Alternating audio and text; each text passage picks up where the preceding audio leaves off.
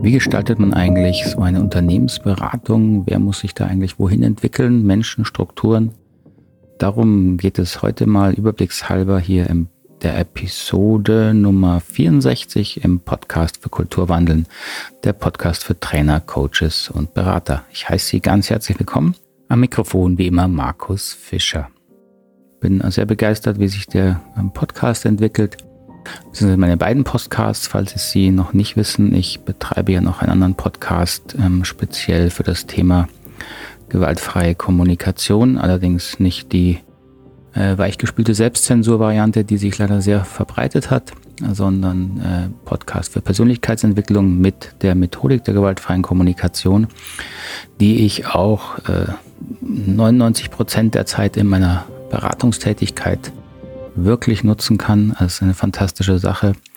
Wenn es Sie interessiert, gucken Sie doch mal darüber auch. Ich verlinke Ihnen das auch mal hier unten in den Show Notes. Die gewaltfreie Kommunikation ist auch deswegen so hilfreich, gerade für Berater und Trainer, wirklich auch in jeder Phase eines Auftrags, weil wenn man sie eben richtig versteht, lernt man, dass die wesentlichen ähm, Lern-, Entwicklungsprozesse und Aufgaben häufig genau daran liegen, dass man ähm, unbewusste Prozesse bewusster macht. Das klingt jetzt vielleicht ein bisschen nebulös, aber ich versuche das noch klarer zu machen. Ähm, und dieses Thema bewusst, unbewusste Prozesse bewusster zu machen, beginnt eben häufig auch schon in der Auftragsklärung mit einem, äh, mit einem Unternehmer oder einer Führungskraft. Ähm, das soll jetzt nicht irgendwie, ähm, also unbewusst soll nicht abwertend drüber kommen. Wir sind alle im Wesentlichen unbewusst, ja, und Probleme, die entstehen und für die man sich ja dann auch Unterstützung und Beratung sucht, ähm, entstehen eben, weil wir es nicht schaffen, in der eigenen Innensicht diese unbewussten Prozesse bewusster zu kriegen und damit klarer äh, anschauen zu können und damit dann auch lösen zu können. So dieses Thema ähm, Unbewusstheit soll also nicht irgendwie hier überheblich rüberkommen und so darf man auch auf keinen Fall sich äh, verhalten als Berater, Coach.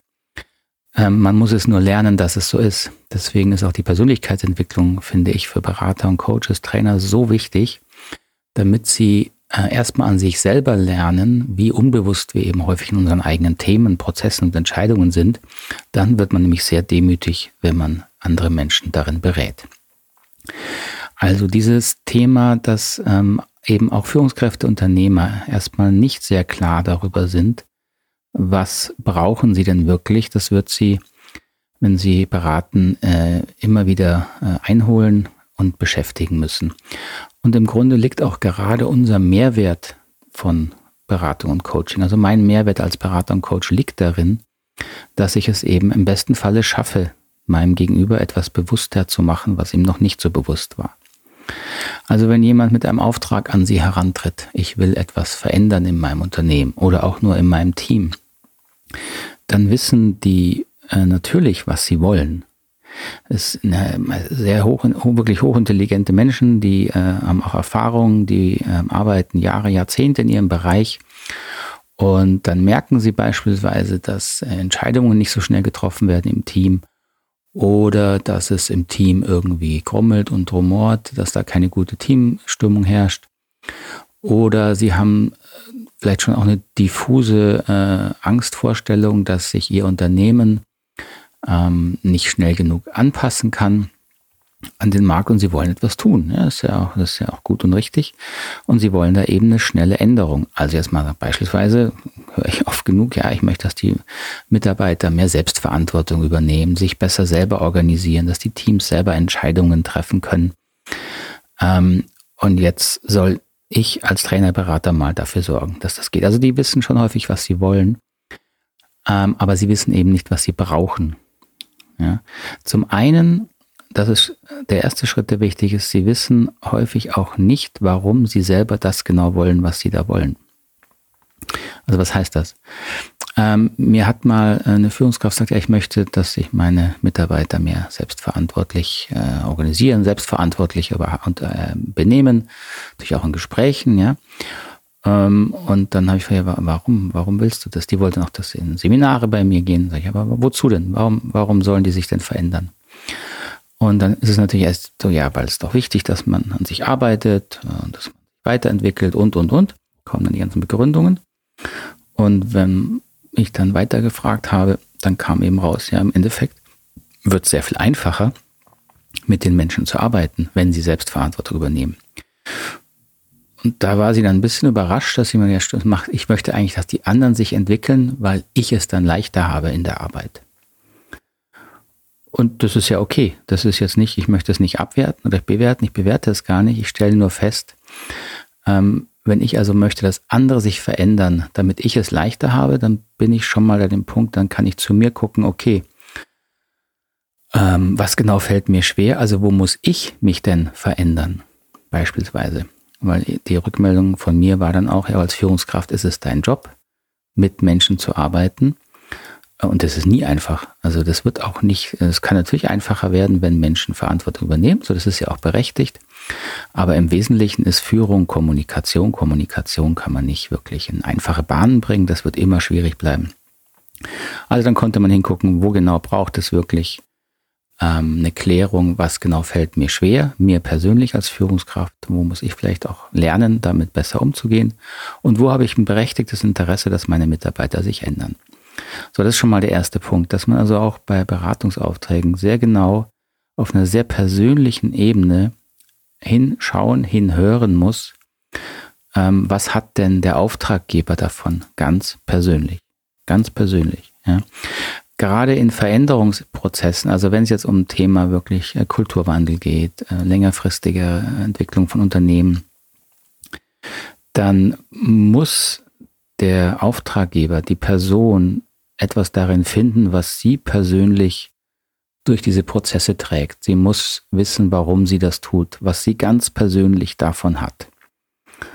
Ja, wo sie selber ähm, einen Benefit vorauszieht. Ähm, denn wenn sie das nicht findet, ist die Chance sehr, sehr groß, dass der Prozess irgendwann einschläft oder wenn dann rauskommt, dass ähm, der Prozess schwierig wird und dann äh, die, der Auftraggeber, Führungskraft merkt, oh, jetzt muss ich ja an mir arbeiten, dass dann der Entwicklungsprozess abgebrochen wird. Habe ich auch schon erlebt. Ähm, passiert alles in der Realität. Deswegen ist es sehr, sehr wichtig, mit dem Auftraggeber zu klären, was bringt dir das? Und dafür wiederum ist natürlich ein Verständnis von tieferer Motivation, also wie wir es in der, jetzt in der gewaltfreien Kommunikation nennen, Bedürfnisse ähm, und von Entwicklung wichtig. Das heißt, Berater müssen ein, ein gutes Know-how und vor allem eine gute Selbsterfahrung, eine eigene Selbsterfahrung zum Thema Bedürfnisse und Entwicklungsebenen, psychologische Entwicklung von Menschen haben. Und einen Teil davon können Sie sich anlesen. Das ist der kleinere Teil. Der größere Teil müssen Sie eigene Erfahrungen sammeln damit.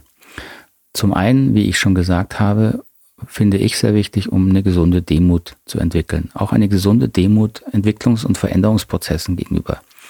Denn wenn Sie mal an sich selber gearbeitet haben, an einem vielleicht relativ kleinen Thema, wo Sie sich verändern wollten, ich nenne nur, äh, was ich, weniger ins Handy gucken, äh, Rauchen einschränken, weniger essen und, und, und.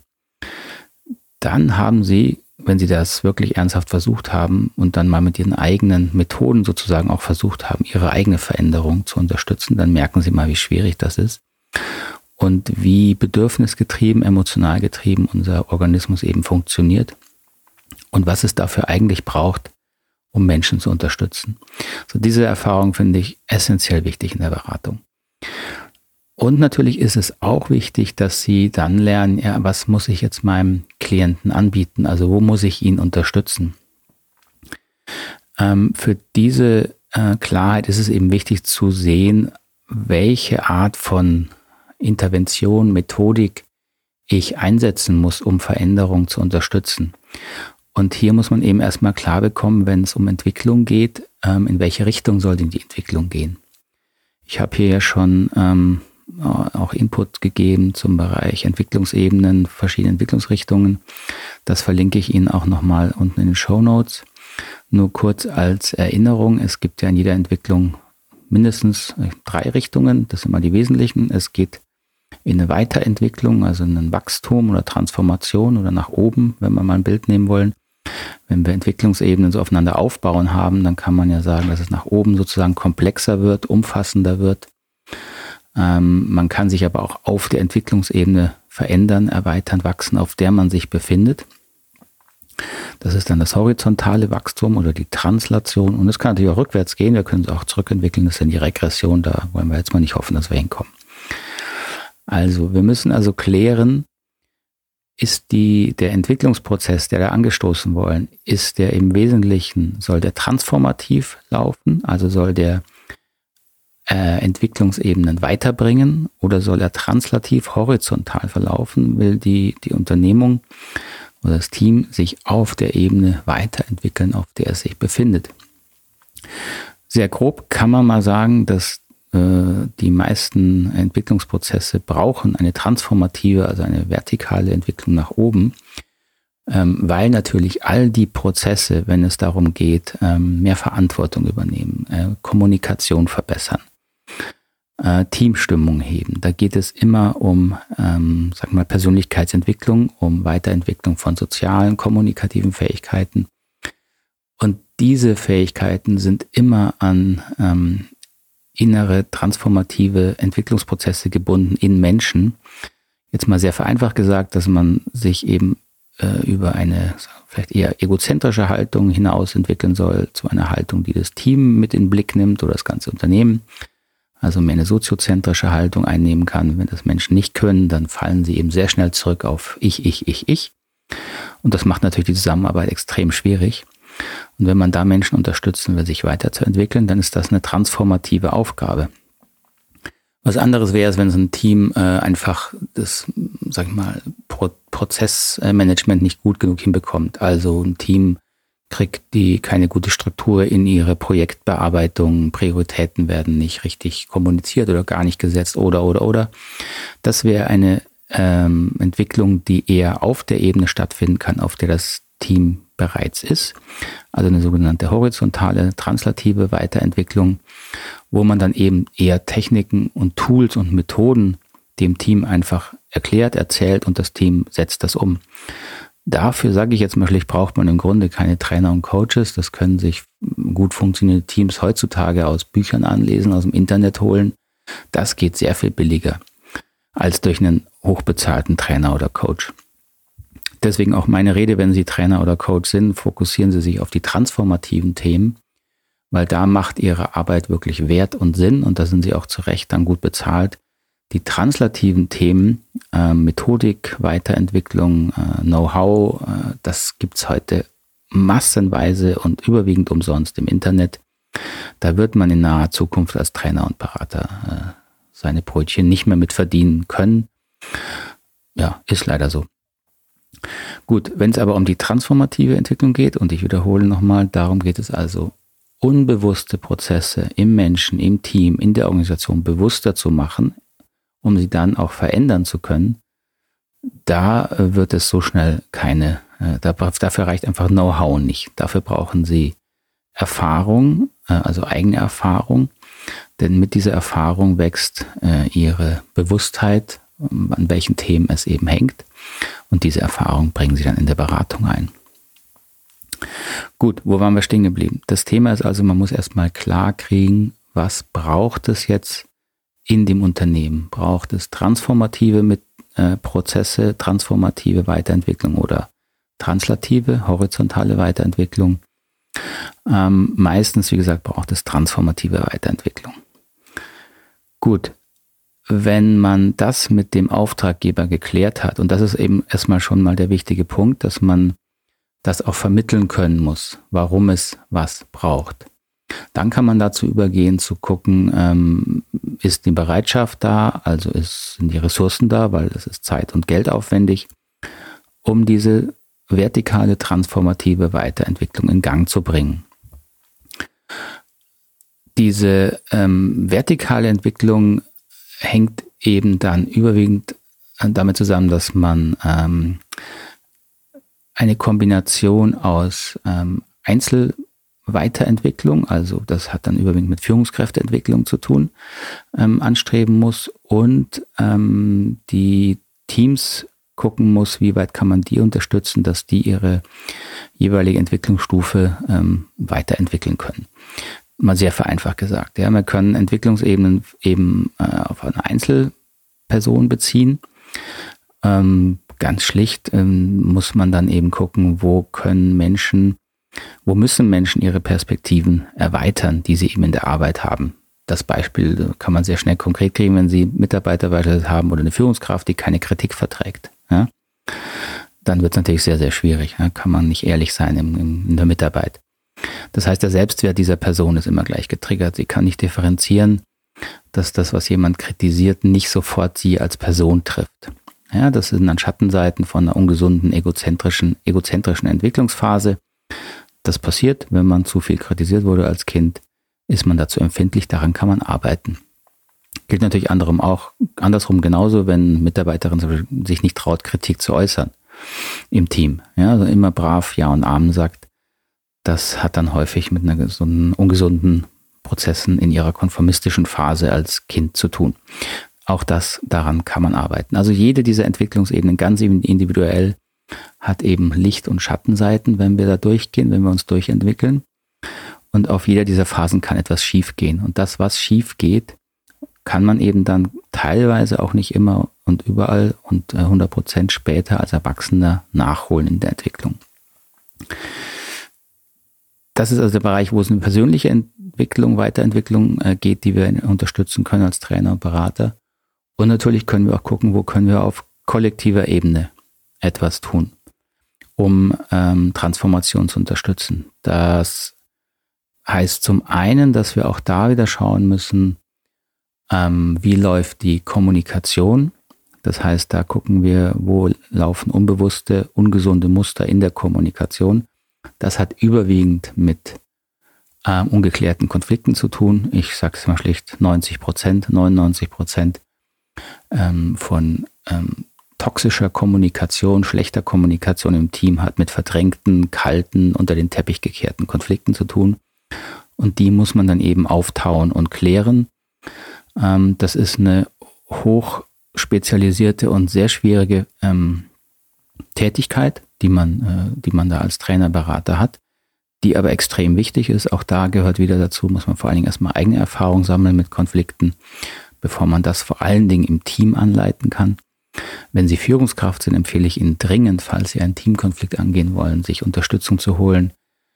Die Chancen, dass Sie einen auch nur halbwegs schwierigen und komplexen Konflikt als Führungskraft selbstverantwortlich klären können, der Sie ja auch noch involviert sind inhaltlich und teilweise auch Verantwortung haben und vielleicht teilweise noch selber Auslöser waren oder sind für Konflikte, die Chancen gehen fast gegen Null. Sie sind als Führungskraft nicht dafür verantwortlich, dass Sie den Konflikt lösen. Sie sind dafür verantwortlich, dass die Konfliktlösung passiert oder zumindest angegangen wird. Das sollten Sie delegieren, so wie Sie andere Arbeiten ja auch delegieren. Oder sich zumindest Unterstützung holen.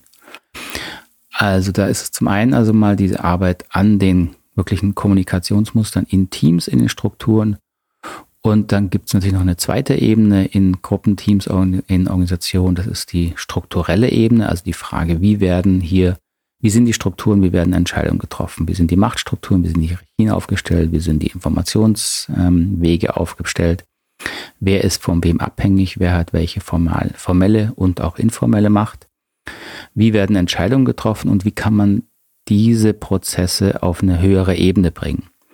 Also wie kann man zum Beispiel eine Gruppe, die sehr, äh, ein Team, was nicht gewohnt ist, wirklich äh, kontrovers zu diskutieren ähm, wie, und die aber auch Entscheidungen treffen muss, wie kann man diesem Team dann eine Entscheidungsstruktur in die Hand geben, damit es wirklich sich traut, ehrlich zu sein, bessere Entscheidungen trifft und vielleicht sogar schnellere Entscheidungen trifft.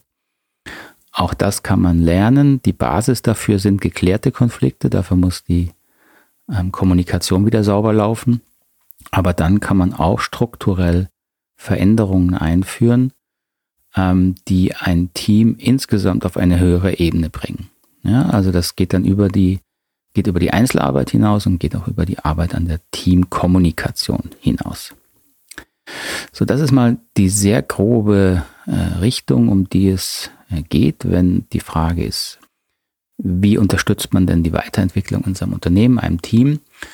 Das war jetzt eine, eine, ein großer ein Blick von sehr großer Höhe sozusagen auf das ganze Thema und ich werde in den nächsten Episoden hier im Podcast auf einzelne Teilbereiche nochmal mehr eingehen und würde mich freuen, wenn Sie dazu ähm, auch Fragen, Kommentare haben, vielleicht zu Themen, die Sie besonders interessieren, dann bitte einfach mir eine E-Mail schreiben oder eine WhatsApp-Nachricht oder gerne auch Sprachnachricht. Dies verlinke ich Ihnen alles hier unten in den Show Notes. So wenn Sie also direkt auf die äh, Homepage des Podcasts gehen oder auch in den Show Notes von der jeweiligen Episode schauen, dort finden Sie alle Kontaktdaten und dort können Sie mir auch direkt ähm, dann noch eine Sprachnachricht schicken.